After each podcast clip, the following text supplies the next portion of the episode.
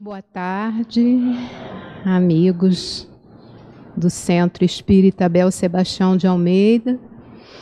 Vamos dar início à nossa sessão de hoje, dia 15 de janeiro de 2024, fazendo a leitura dessa página intitulada Semeadores, do livro Fonte Viva, pelo Espírito Emmanuel e psicografia de Francisco Cândido Xavier. Eis que o semeador saiu a semear. Evangelho de Jesus, Mateus, capítulo 13, versículo 3. Todo ensinamento do Divino Mestre é profundo e sublime na menor expressão. Quando se dispõe a contar a parábola do semeador, começa com ensinamento de inestimável importância que vale relembrar. Não nos fala que o semeador deva agir utilizando-se do contrato com terceiras pessoas, e sim que ele mesmo saiu a semear, transferindo a imagem para o solo do espírito em que tantos imperativos de renovação convidam os obreiros da boa vontade à santificação, lavoura da elevação, somos, eleva somos levados a reconhecer que o servidor do Evangelho é compelido a sair de si próprio, a fim de beneficiar corações alheios. É necessário desintegrar o velho cárcere do ponto de vista para nos devotarmos ao serviço do próximo, aprendendo a ciência de nos retirarmos da escura cadeia do eu, excursionaremos pelo grande continente denominado interesse geral e na infinita extensão dele encontraremos a terra das almas sufocada de espinheiros, ralada de pobreza, revestida de pedras ou intoxicada de pântanos, oferecendo-nos a divina oportunidade de agir em benefício de todos.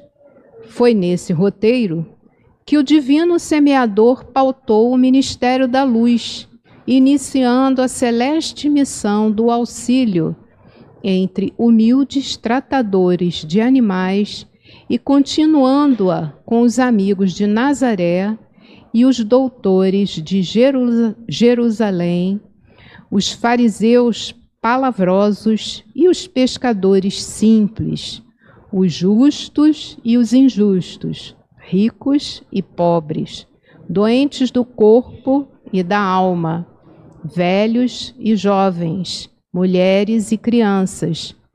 Segundo observamos, o semeador do céu ausentou-se da grandeza que se acolhe e veio até nós, espalhando as claridades da revelação e aumentando-nos a visão e o discernimento. Humilhou-se para que nos exaltássemos e confundiu-se com a sombra a fim de que a nossa luz pudesse brilhar, embora lhe fosse fácil fazer-se substituído por milhões de mensageiros, se desejasse. Afastemo-nos, pois, das nossas inibições e aprendamos com Cristo a sair para semear. Um ótimo estudo a todos nós. Boa tarde, meus irmãos. Boa tarde. Que Jesus, o nosso mega amado Mestre, nos ampare e sustente na noite de hoje. Na tarde de hoje, né? Vício de falar de noite é fogo. Hoje nós teríamos o prazer de ouvir a nossa irmã Sueli, que infelizmente ficou impedida de comparecer então, nós não vamos deixar essa, essa oportunidade para mais tarde. Né? Infelizmente, hoje eu vou substituí-la, difícil substituir a Sueli, né? e acabamos mudando o tema. Né? Nós, em vez de falarmos o tema que estava programado, nós vamos falar sobre o capítulo 5, Bem-aventurados aflitos, causa atuais das aflições. Nós temos uma reflexão bastante importante né, sobre o Sermão da Montanha, o Sermão das Bem-aventuranças. E talvez ele expresse com muita clareza o desentendimento que os judeus tiveram na chegada do Messias, porque erroneamente a expectativa deles era que o Messias seria um guerreiro, um desbravador, que os libertaria do julgo romano. Os judeus passaram por muitos processos de escravidão ao longo da sua caminhada, sempre firmes, apoiados nos ensinamentos de Moisés e dos profetas, mas eles foram escravos no Egito, eles foram escravos na Babilônia, eles foram escravos dos romanos, dos gregos. E esse processo imenso, né, de opressão, acreditando em Deus, sempre aquela fé robusta no seu Deus, no seu nosso Deus, né, Deus único, porque o monoteísmo é inaugurado pelos judeus. Né? Até então, todos os povos do planeta eram politeístas, a um Deus único, que foi muito importante na nossa caminhada e que está escrito nas leis de Moisés.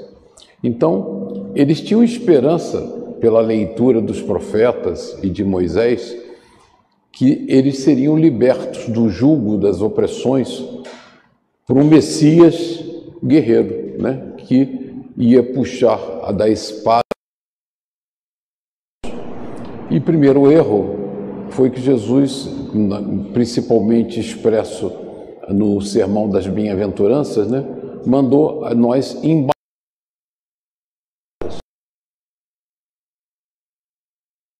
Bem-aventuranças e o nosso estudo hoje não era bem o que se esperava, né? Os judeus esperavam, eu acho que todos nós esperamos quando chegamos na, na religião, só bem-aventuranças no sentido material. Porque Jesus promete bem-aventurança para aqueles que sofrem, para os que são aflitos. E a gente queria muitas alegrias materiais, né? Posse, saúde, diversos benefícios sociais importantes para nós que nós consideramos.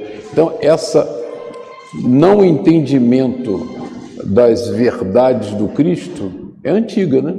Os judeus não entenderam qual era o papel de Jesus como Messias, porque ele veio para pacificar, ele não veio para lutar, né? porque, como ele sempre afirmou com muita clareza, o meu reino não é deste mundo, porque ele era considerado o rei dos judeus.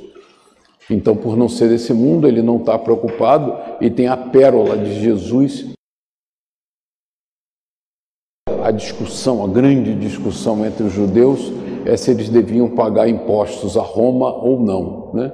E provocam Jesus no meio da multidão para ele dizer qual era a opinião dele. Se eles deviam pagar impostos ou não deviam pagar impostos. Qualquer resposta naquele momento que Jesus desse, ele desagradaria a gregos e troianos, né? Se ele diz que deve pagar impostos, os judeus ficariam muito zangados com ele. Se ele dissesse que não deveria pagar impostos, os romanos ficariam muito zangados com ele, porque Roma vivia disso, né, dos impostos. E Jesus, naquela sabedoria infinita, pede: me dê uma moeda. Então eles dão a ele um denário que tinha na sua face o rosto de César. Ele foi então, dê a César o que é de César, dê a Deus o que é de Deus. Ele separa o mundo material e o mundo espiritual. E nesse capítulo nós vamos falar sobre as nossas aflições, né? a origem das nossas aflições. E eu queria começar a nossa passagem com um exemplo construtivo, né? Um exemplo que conviveu aqui conosco, que é o nosso irmão Luiz Mileco. Luiz Mileco era cego de nascença. Toda vez que a gente pensa num cego, o que, que a gente pensa? A gente pensa do pedinte do sinal, né? Dê uma esmolinha para um cego, por favor. Não é assim que a gente vê? Toda vez que a gente cruza com um cego, ele está esmolando e expondo a sua cegueira, a sua aflição, porque a cegueira é uma aflição muito grande, e pedindo para ajuda, porque ele é incapaz. E quem foi Luiz Melhor? Já desencarnado, escritor espírita. Luiz Mileco era um músico terapeuta, consultório, que ele atendia muitos pacientes com dificuldade de relacionamento e ele pacificava as pessoas usando a musicoterapia como, como ferramenta de trabalho. Ele era presidente da SPLEB, que era a Sociedade Pro Livro Espírita em Braille, que editava livros em Braille em diversos idiomas além do português. Ele era casado, ele tinha filhos, ele era palestrante espírita, ele era escritor e para completar esse cego de nascença, ele tinha uma banda de música que promovia bailes para cego eu tive a oportunidade de. Nós que enxergamos, temos dificuldade de entender como eles conseguiam né, performar, dançar, os casais e tal, porque eles usavam guizos no tornozelo e cada um identificava exatamente o guizo do outro e aonde a pessoa estava. Então o baile transcorria naturalmente como se eles todos enxergassem. Né? E a banda do Meleco, o grupo musical do Meleco, animava essas festas maravilhosas. Mas o Meleco era cego. Por que o Meleco não estava no sinal pedindo esmola? Por que, que o Mileco, cego de nascença, era um homem com tantas capacidades, um trabalho enorme, profícuo? Eu vou contar uma pequena passagem para a gente perceber como quando nós entendemos as nossas aflições, quando nós entendemos o que está se passando conosco e por que está se passando aquilo conosco, a vida muda muito. E o Mileco morava ali perto do Maracanã, em frente ao colégio militar, e eu tinha uma combinação com ele, que eu chegava, ele já estava sentado na portaria junto com o porteiro, eu dava uma buzinadinha, o porteiro saía com ele, ele entrava no carro e nós vínhamos aqui para o Ceasa. Era assim sempre. Um dia eu cheguei lá, buzinei, e o porteiro falou: Ih, o seu Mileco está atrasado. Pediu para o senhor subir e aguardar ele ali em cima, que ele está se arrumando. Hoje ele se atrasou. Eu falei: ah, tá legal. Parei o carro, fechei, subi, apertei a campainha. Mileco veio me atendeu e falou assim: Perdão, Alci, eu estou um pouco atrasado para ir ao centro hoje, mas pode entrar. E virou as costas e saiu. Só que a casa era um breu, absolutamente escura. E eu fiquei parado na porta, porque eu não tinha nem condição de entrar, porque não, não enxergava um palmo na frente de. Aí ele percebeu, voltou e falou: Ah, eu desculpa, você tem deficiência, não consegue andar no escuro, né? e aí acendeu a luz para mim, porque sem luz eu não conseguia andar. Entrei, fui para a sala e ao ir para a sala eu cruzei na cozinha. A esposa do Mileco, também cega, estava cozinhando. Eu sei porque eu vi o fogão aceso, só tinha a luz do fogão, e ela normalmente na cozinha, fazendo o jantar, sem nenhuma luz.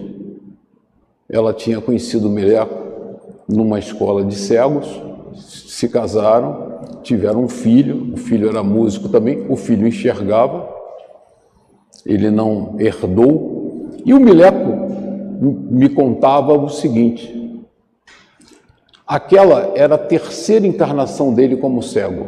Ele era um rebelde.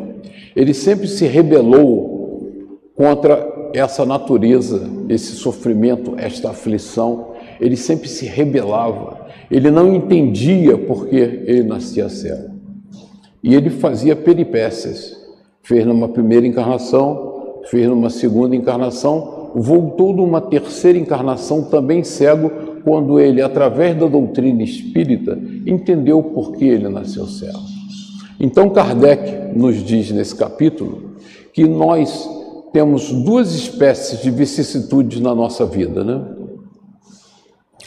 Duas fontes diferentes dos nossos sofrimentos. As atuais, as causas atuais são evitáveis e as causas anteriores são inevitáveis. Vamos, vamos analisar essa colocação de Kardec.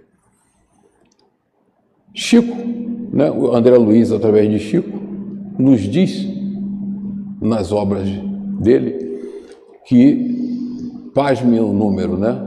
70% do nosso sofrimento não estavam programados.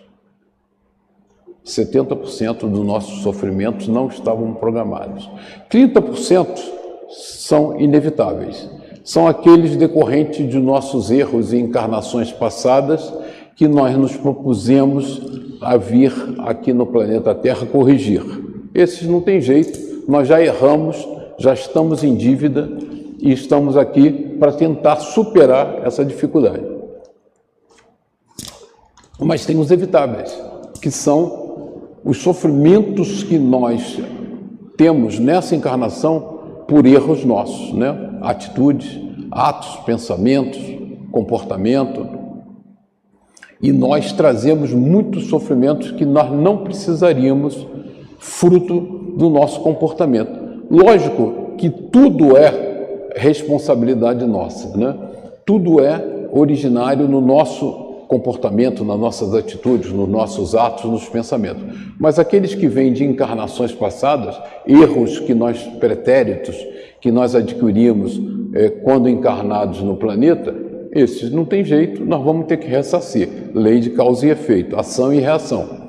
Fizemos, temos responsabilidade pelo que fizemos e vamos ter que ressarcir nessa vida. Mas, além disso, adquirimos novos débitos. Né? Na nossa contabilidade espiritual, nós vamos assum assumindo responsabilidades que não precisávamos. E por que fazemos isso? porque a gente não entendeu esses valores de Cristo, né? que são as bem-aventuranças, né? Porque nós vamos estudar, as bem-aventuranças não são nada do que nós esperávamos no mundo material. Por que não são? Porque essa diferença, o que os judeus esperavam do Messias, o que, que Jesus trouxe? O que, que nós esperamos da doutrina espírita e o que, que acontece conosco? Por que, que nós temos essa discrepância entre a nossa percepção da realidade e a realidade que a doutrina nos apresenta. Porque nós estamos focados nos ganhos materiais. Nós estamos focados nos detalhes da vida material. O nosso foco é a matéria e não a vida espiritual. O que, que Jesus sempre teve conflito com os judeus porque ele falava sempre da vida futura. Né? Por isso que ele diz: bem-aventurados os bravos e corajosos? Não. Bem-aventurados os mansos e pacíficos. Bem-aventurados que sofrem, porque deles é o reino dos céus. Bem-aventurados os aflitos. Então, Kardec, inclusive, tem um capítulo, capítulo 23 do Evangelho, que ele chama o título Estranha Moral. Por que estranha moral? Porque Jesus nos colocava objetivos tão em contradição com o que nós achamos que é correto, que o Kardec resolveu denominar esse capítulo de estranha moral, que é a nossa incapacidade de entender aquilo que o Mestre nos trouxe como mensagem e aquilo que a doutrina nos traz como mensagem. Né? O que a doutrina nos traz como mensagem? Ela nos diz: nós somos espíritos eternos, criados para a perfeição. Nós, ao perdermos o corpo físico, ao desencarnarmos, nós continuamos mais vivos do que nunca, porque a nossa verdadeira vida é a vida espiritual e os nossos verdadeiros valores são os valores espirituais. Então, como nós estamos focados em valores materiais, nós temos essa dificuldade. Então, falando sobre a origem dos nossos males, a origem dos nossos sofrimentos, Kardec fala um pouco sobre a lei de causa e efeito, e a gente exemplificou, né? Você conhece aquele joguinho das bolinhas que a gente, quando criança, brincou muito?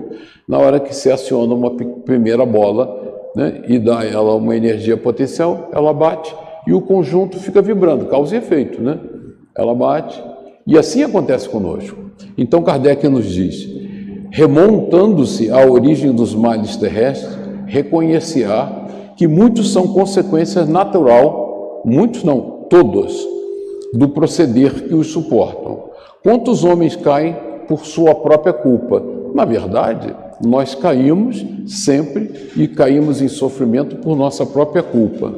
Quantos são vítimas de sua imprevidência, de seu orgulho, de sua, sua ambição?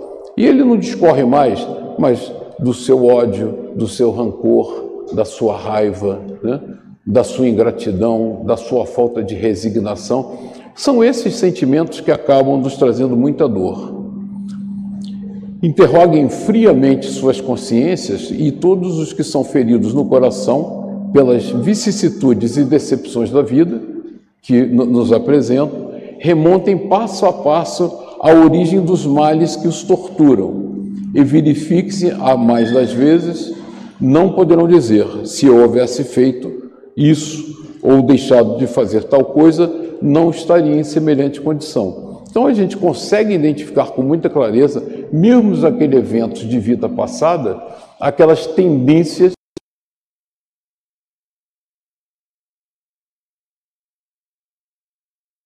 aqui uma imagem do bom samaritano, né?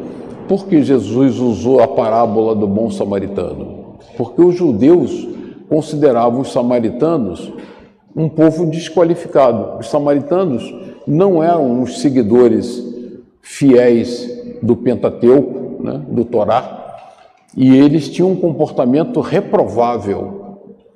E Jesus dá o exemplo do samaritano que socorre o homem sofrendo à beira do caminho e diz: né, todos passaram por ele e ninguém dedicou-se a ele, ninguém amparou esse homem que estava ali sofrendo, né, que tinha sido agredido por bandidos. E o samaritano para, trata dele, hospeda ele, paga o tratamento dele, e Jesus pergunta aos seus discípulos: quem é que seguiu a lei de Deus?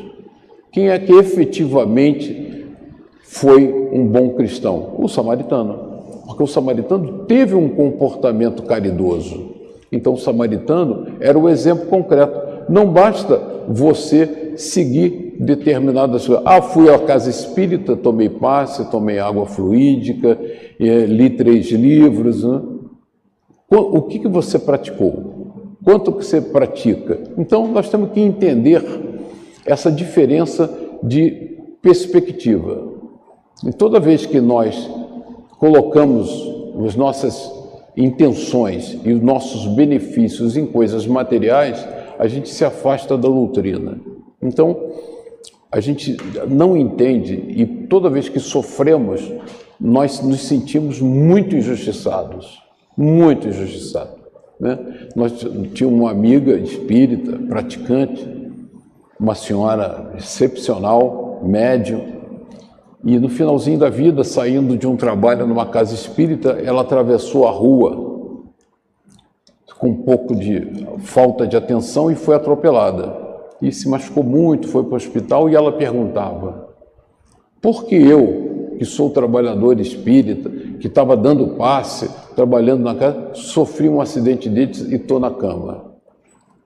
Ela devia falar assim: puxa vida, graças a Deus eu tive essa oportunidade de refletir sobre a minha vida, sobre o meu trabalho e aceitar resignadamente as provas que Deus nos dá.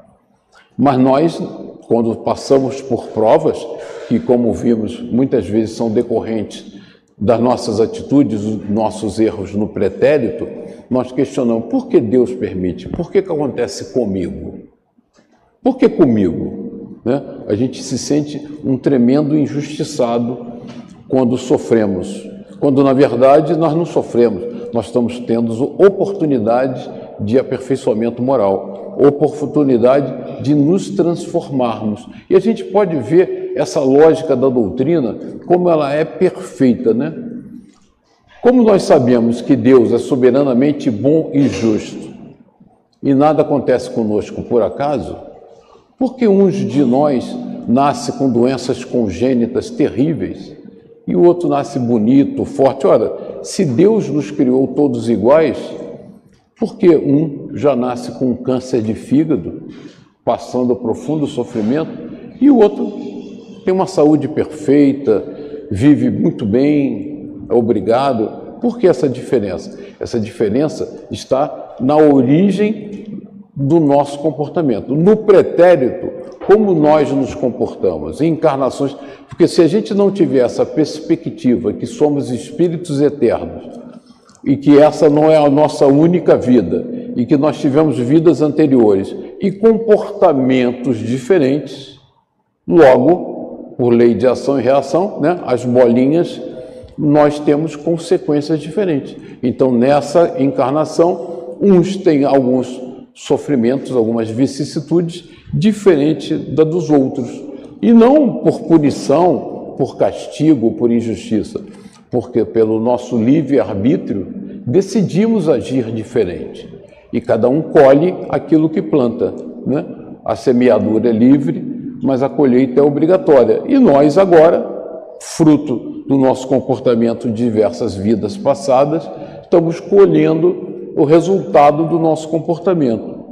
Nós estamos vivendo as três revelações, né? Moisés, que e os profetas que estabeleceram a doutrina firme da crença em Deus, na certeza de que esse Pai é amoroso e bom e está sempre nos amparando. Jesus, que iluminou a nossa vida pelo amor, né? Jesus, para Moisés, tem uma ruptura muito grande, porque naquela ocasião, né, e as leis de Moisés são calcadas na lei de Italião, olho por olho, dente por dente. E Jesus vem e fala do perdoar 70 vezes 7, amar seu inimigo, né? seguir com ele. Então Jesus muda a lógica do raciocínio, ele continua preconizando os ensinamentos dos profetas, de Moisés, mas a lógica passa a ser a lógica do amor e não mais do olho por olho, dente por dente. E fala muito sobre a vida eterna. E a terceira revelação, a doutrina espírita, Allan Kardec, através da codificação, nos mostra mais. Por que Jesus falava sobre isso e insistia muito sobre a vida espiritual, porque somos espíritos imortais. Então, a doutrina descortina e torna o que era parábola que nós não entendíamos, por isso que Kardec chama o capítulo 23 de estranha moral, porque a moral do Cristo, analisada sob a ótica material, em alguns momentos não, não vai fazer sentido, em alguns momentos ela não tem lógica, e quando a gente analisa sob a ótica espiritual, que somos espíritos imortais, fica tudo muito claro. Né? E muito claro por quê? Quando você tem uma pessoa que você tem uma antipatia gratuita, né? Você olha, olhei e não gostei daquela pessoa. Por que não gostou? E se você considera tudo sob a ótica do espiritismo, você percebe o seguinte: essa pessoa, aquele espírito, reencarnado ali comigo, provavelmente foi um desafeto no passado. Foi alguém que nós tivemos uma desavença e estamos convivendo juntos para superar essa desavença. Então eu tenho que disciplinar essa minha antipatia, que é inata, que vem de dentro sem eu imaginar por quê, porque é um ajuste importante a fazer. Então você começa a mudar todo o seu enfoque de vida, né? Se você vê uma pessoa muito necessitada, necessitada na vida e que lhe pede o auxílio, você imagina o seguinte: aquela pessoa pode ser um espírito querido que veio a mim porque sabe que temos uma relação de amor e amizade e veio pedir a minha ajuda. Eu vou negar? Será que eu estou negando a ajuda a alguém que foi uma pessoa muito amada em encarnação passada? Então, quando você começa a analisar sob a ótica da vida espiritual, tudo muda, todos os sentidos mudam. Né? Então, eu tento me conciliar com aquele que eu olhei e tive uma antipatia gratuita e inata, porque eu sei que é um espírito que caminhou comigo, que temos dívidas para ser ressarcidas e precisamos nos amar. Né? Quantas vezes, e a gente começa a entender, sob a ótica doutrinária, que no seio familiar encarnam espíritos que foram profundos inimigos no passado. A convivência é difícil. E por que encarnamos juntos? Encarnamos juntos justamente para nos conciliarmos, para nos superarmos, para que possamos ter amor por alguém que nós tivemos profundo desgosto no passado. Então, quando você analisa a vida sob a ótica espiritual, as nossas vicissitudes começam a ficar claras. E o discurso de Jesus de amar o próximo como a si mesmo, amar seus inimigos, começa a fazer todo sentido, toda lógica porque eu não estou vendo sobre o ponto de vista material desta encarnação, né? Porque essa encarnação num filme que é a nossa vida é só uma foto instantânea. Ela é a foto do momento, mas você tem que analisar o filme como um todo, né? Se a gente pega um filme no meio do caminho, normalmente a gente não entende, porque a gente não viu o, princípio, ainda não viu o fim, só viu o meio, e isso é a nossa vida, né? Você pega um pedacinho do filme, e analisa e fala, não estou entendendo nada, que injustiça imensa. Quando eu vejo o filme todo, ah, agora eu entendi. E aí vem o, Sermão da Montanha, que é o marco da doutrina de Jesus no, planeta Terra. E você vai ver, né, eu peguei algumas bem-aventuranças, bem-aventurados aflitos, que é o nosso capítulo, bem-aventurados pobres de espírito, Bem-aventurados que têm puro coração, bem-aventurados que são brandos e pacíficos, bem-aventurados que são misericordiosos. Jesus só trouxe bem-aventurança para quem vem em paz no planeta, para quem veio construir o amor. Né? Em nenhum momento, como os judeus esperavam, ele colocou bem-aventurados os valentes, os corajosos, os guerreiros, bem-aventurados vingadores, né? E você vê como a gente acredita nisso. Vai ser lançada agora dia 25 a segunda versão do Nosso Lar, baseado também na série de André Luiz. Vai dar bilheteria, mas não, não enche, não fica três meses no ar. Mas aí você põe lá no cinema o Vingador Mascarado, Aí o cinema fica lotado, as filas são enormes. Por quê? Porque a gente acredita nisso. A gente acredita em vingança, em desforra. A gente tem como valor a violência. Aí você faz um filme doce, suave, que preconiza a paz, que fala sobre a vida espiritual. A gente fala, pô, esse troço é meio bobinho, né? Fala sobre vida lá, aí os caras ficam voando lá no espaço e, e, todo mundo falando de amor. Não tem muito sentido, senão vou ver não, esse filme é meio chato. Por que isso? Porque essa é porque a nossa percepção, o que que nós acreditamos? Nós acreditamos em toma lá da cá, né? Bateu na minha face, eu devolvo na é, olho por olho, dente por dente. A gente está na lei de Italião, a gente está em Moisés ainda. Os nossos valores, se a gente for analisar friamente, né, friamente, tá, estão em Moisés. Pisou no meu pé, eu vou dar um chute na sua canela. É assim. E a gente fica orgulhoso, né? A gente fica orgulhoso. Tem gente até que fala com certo orgulho. Comigo é assim: tomou, levou. né? e fala assim: sou valente, eu sou vingador. Isso está no dito popular, não sou eu que estou dizendo. Isso está no ditado do dia a dia, da rua, né? As pessoas acreditam em violência. Aí você faz o filme do André Luiz, falando sobre amor, sobre vida eterna, sobre reencarnação, sobre dar outra face, sobre perdoar 70 vezes 7. Esse troço aí é meio fraquinho, esse filme é meio fraquinho, né? Eu não vou ver isso não. Então, as bem-aventuranças são para aqueles que pacificaram o seu coração. As bem-aventuranças nos aliviam das aflições porque nós entendemos o que, é que nós estamos fazendo no planeta Terra. Quando você entende qual o seu papel, o que, é que você está fazendo aqui, por que, que você está aqui, para onde você vai, né? é a mesma coisa que você sair na rua andando sem rumo. Né? Para onde eu vou? O que, que eu vou fazer? Você não sabe nada, você está perdido, né? Quem leu Alice no País da Maravilha, né? Alice estava perdida e queria saber do coelho qual o caminho que ela de, devia seguir. E o coelho pergunta para Alice: Para onde você vai? Ela falou: Não sei. Ele falou: Então qualquer caminho serve. E nós estamos assim, qualquer caminho, porque a gente não sabe para onde vai. Nós não sabemos nem o que, é que nós estamos fazendo no planeta Terra. Nós nem sabemos quem nós somos. Nós nos confundimos, nós pensamos que somos o corpo o corpo físico, quando na verdade nós somos o espírito imortal, né? Então isso muda toda a nossa vida.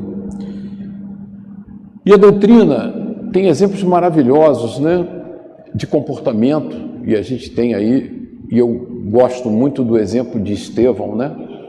Estevão sofreu muito, Estevão tinha uma confiança em Deus inegociável, né? Deus, Estevão tinha certeza absoluta da bondade divina, da sua fé nesse Pai Criador. E Estevão, em Corinto, é transformado em escravo pelos romanos. Ele, como escravo, serve nas galés romanas, um trabalho brutal, braçal, forte, mas sempre resignado, sabendo que Deus não ia desampará-lo. E ele cura um romano, um romano importante, e em troca ele é liberto. Não como Estevão, justamente porque, como ele estava condenado, para que esse centurião não tivesse a sua, seu, sua honra manchada diante dos colegas romanos, né? E ele é largado em, na, na Palestina, no litoral próximo a Jerusalém, e vai para a casa do caminho. E ali ele, em contato com Moisés, com João, evangelista, ele lê o Evangelho de Mateus.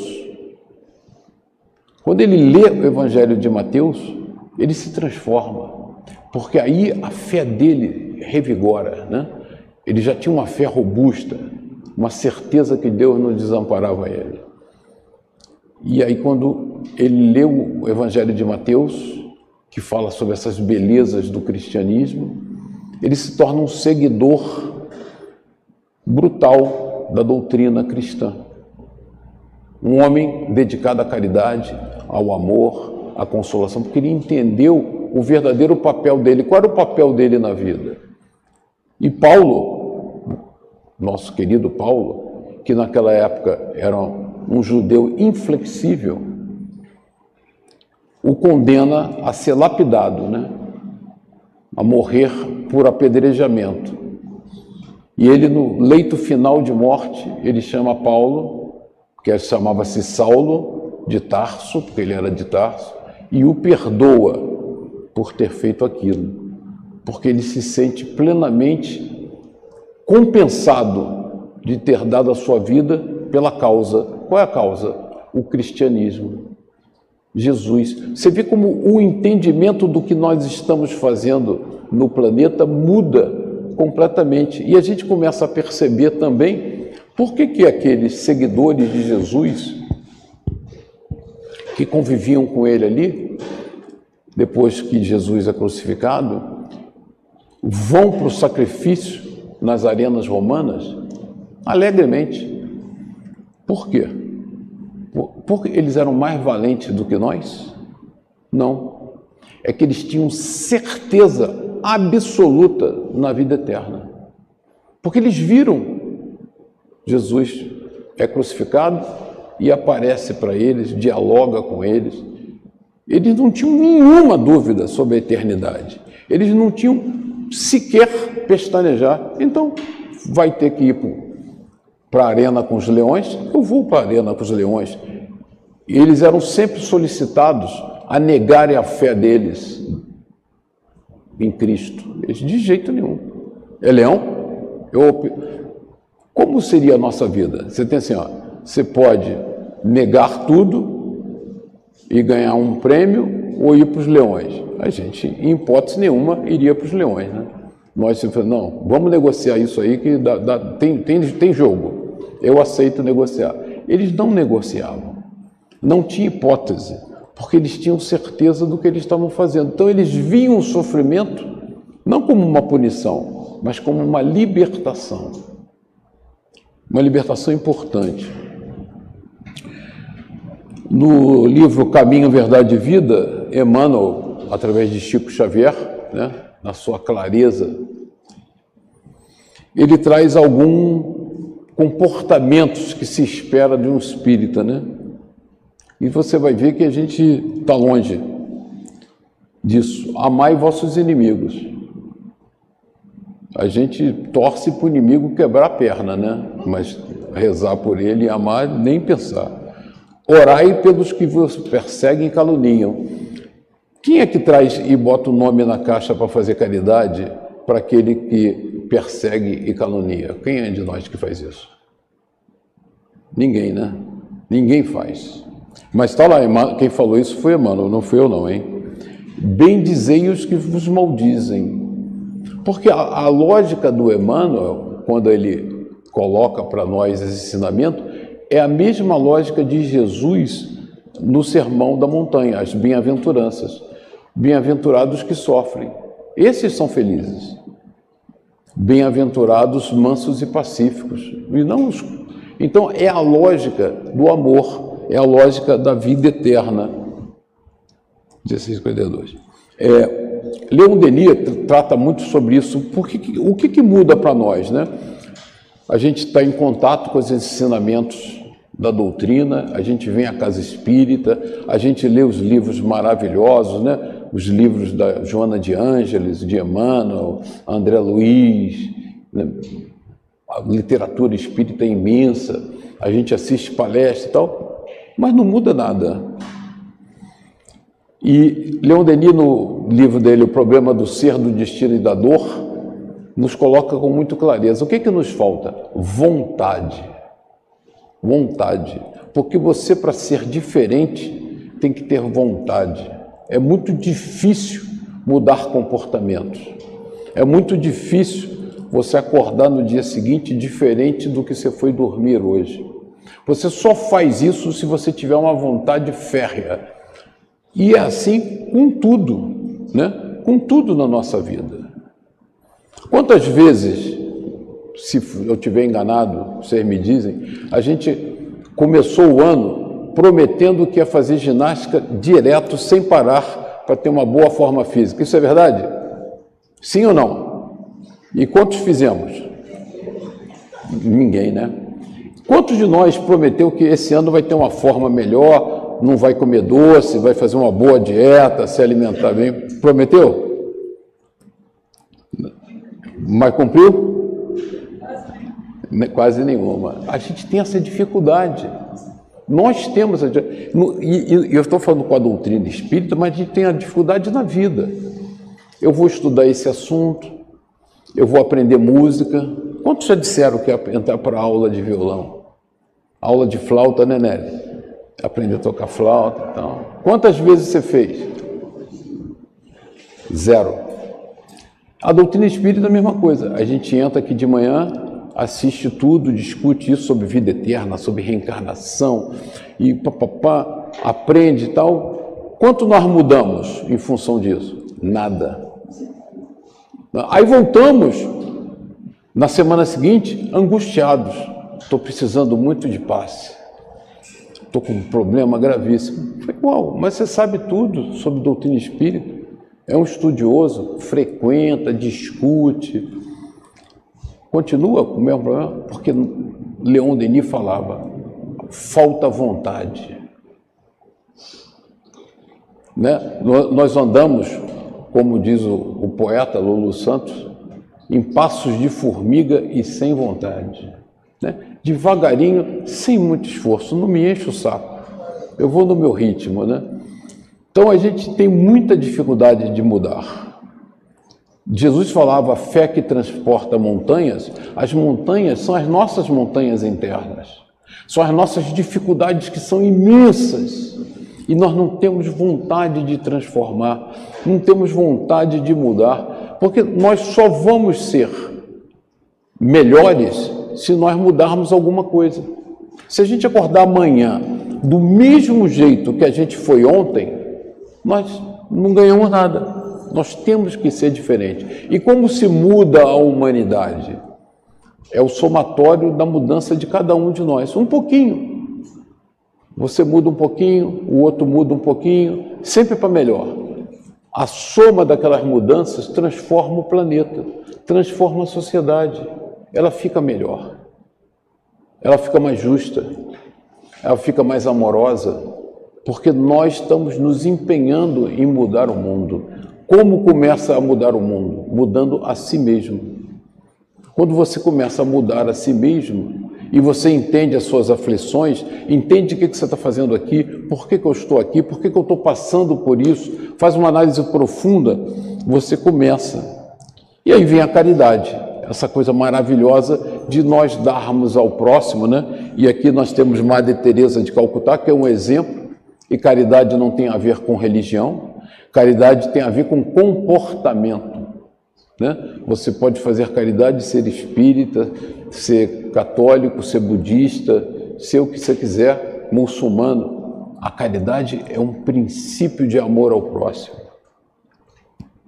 Caridade, segundo Jesus, não se restringe à esmola, não é tirar do bolso e dar o dinheiro que está sobrando, mas abrange a relação com todos os semelhantes quer que se trate de nossos inferiores, iguais ou superiores. Elas não mandam ser indulgente, porque temos necessidade da indulgência, né?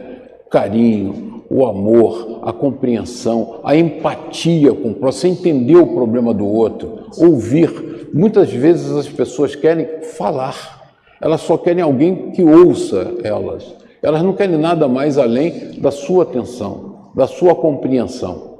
Você não precisa falar nada ouvir caridosamente, ter empatia, se colocar na posição do outro e entender aquele sofrimento. Quando ela percebe isso, ela já se sente feliz. Ela foi ouvida, foi atendida, foi compreendida. Isso tem um valor imenso para nós.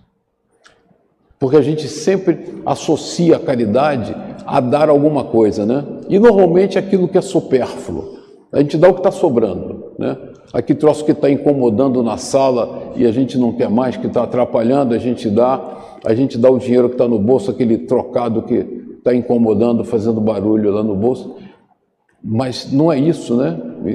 Na doutrina, Kardec pergunta qual é a verdadeira caridade, como Deus entende o que é caridade. E os Espíritos respondem: benevolência, indulgência e perdão que se chama, inclusive se apelidou do BIP, né? Benevolência, Indulgência e Perdão, o BIP da caridade, que são as atitudes que norteiam a verdadeira caridade, aquela caridade que vai acalentar a nossa mudança. Mas a gente só consegue fazer isso, só consegue mergulhar se a gente entende o que, que nós estamos fazendo aqui. Por que, que eu tenho que ser caridoso com o meu próximo? Por que, que eu tenho que ter amor por ele? Por que, que eu tenho que me dedicar por ele? Porque eu entendo, e a gente tem uma falsa pretensão, né? Falsa pretensão. Como nós tivemos muitas encarnações para trás, muitas e muitas, nós achamos que hoje a minha situação tem algum privilégio. Não tem, porque você não sabe quem foi ontem. Não tem, porque você não sabe o que você fez no passado. Você não tem nenhum privilégio porque você pode ter passado por situações muito duras em vidas passadas. Então, quando você vê isso, você acaba com seus preconceitos, com seus ódios. Né? Hoje a gente vê essas lutas fraticidas sem nenhuma razão plausível, né? A pessoa odeia o outro porque odeia. Eu odeio porque ele é Vasco, ou ele é Flamengo, ou ele é não sei o quê, ou ele é judeu, ou ele é muçulmano. Caramba! Não tem nenhum sentido, até porque você no passado pode ter sido tudo isso. Né? Então, essa nossa certeza que nós somos espíritos imortais, perfectíveis, a caminho do bem, é que nos alimenta o proceder correto. É que nos diz, na nossa consciência profunda, que nós temos que nos transformar. E essa transformação é de dentro para fora. E todas essas vicissitudes, essas experiências que cada um de nós passa na sua vida, tem o objetivo de nos aprimorar, de nos levar um passo à frente. E se nós temos essa clareza, vemos que a vida é maravilhosa e nos dá oportunidade ímpar de estarmos aqui reunidos, irmanados, para trabalharmos pelo bem e pela caridade. Boa tarde.